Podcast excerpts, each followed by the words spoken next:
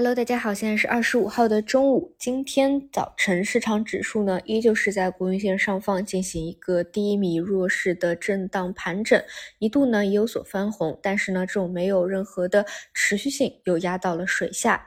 而和指数关联比较紧密的早盘又有所护盘的呢，就是券商板块这块呢，和指数的走势非常雷同啊，基本上又是一个冲高回落。这个呢，在这几天的盘中也不少见了。其实券商板块跟指数啊走的还是有相当的同步性的。比如说之前政策底那一波起来，券商就是主涨，而这一波指数再去探市场底。指数是创了新低，但券商板块呢不会创新低啊，它是正常的一个拉伸回踩的一个走势。整体看，从底部起来，ETF 呢可能还有十几个点的一个盈余。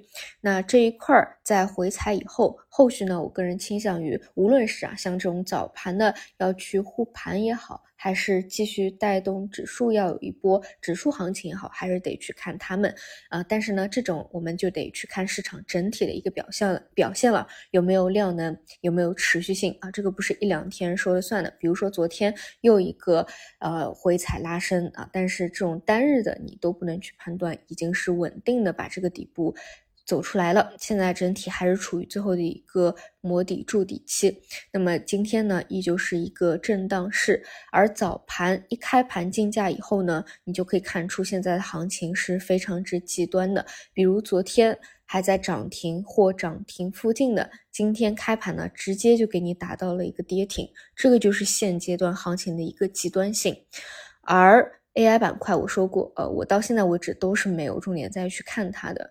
像英伟达出了一个很好的业绩以后，也是呈现出了一个高开低走。那更不用说 A 股这边了，基本上呢，在英伟达出业绩之前，非常最活跃的那几个涨停的标的啊，也是出现了一个下跌的一个走势。更不用说其他的光模块啊、液冷啊，也许前两天跟随市场的反弹有所反弹，但基本上都给压了。下去，有一些比较夸张的啊，像像液冷，嗯，之前呢已经是经过了呃，比如说百分之四十的回调，再进行一个横盘震荡，今天呢一言不合啊，这个再给你来个百分之二十五的下跌。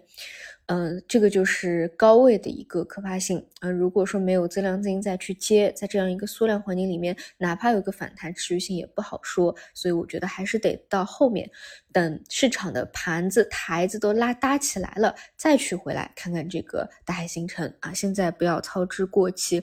说一个很简单的思路，就比如说环保板块吧，就比如说核。污水这一个事件吧，你看啊，这两天依旧是题材方向比较亮眼的，嗯，核污水你能跟 AI 去比吗？它不能，但为什么表现好呢？一方面就是实质性的有这样一个民族情绪在，实质性的也都是受益的，比如以前是海水的，那现在我们可能转为淡水，在自己的这个呃饮食的习惯上啊，多少都是会有一些改变的啊。当然，我觉得更关键的就是位置。因为这些方向从底部起来，真的是从低位起来的，一个是从高位下来的，位置不一样，趋势结构不一样，自然会有不一样的短期的结果。另外呢，再看信创吧，前几天呢，嗯，出了数据利好以后，个别的数据个股走的是非常超预期的，但是你会发现这两天又给下去了，尤其是啊一些呃前期的老标的信创，嗯，说实话是有一些什么小作文的。各种小作文到现在，我们也不知道是真是假。但是为什么会走的那么弱呢？还不是因为整体市场持续性弱，再加上像一些老一批的信创，很多本身调整的幅度也就比较一般啊，没有经过特别特别深度的一个幅度调整吧。所以呢，这个位置。对于一些高位的来说啊，就是比较残忍。在一个市场的调整期，它就是容易再出现一个补跌。当然，在低位的也没有说什么就很很安全了。像一些什么牙科啊，对吧，已经是持续的低位了，但是很多都是会因为你业绩再给你来一个下砸的这种走势呢，就非常的难受了。那你就不知道它什么时候能够会变好。好的，那么以上就是今天早晨的。那么呢，好歹还算有一个比较值得期待的吧，就是周末。周末现在有一些说法，就是会有一些呃信息这一块呢没有在盘面表现啊，我觉得反而好。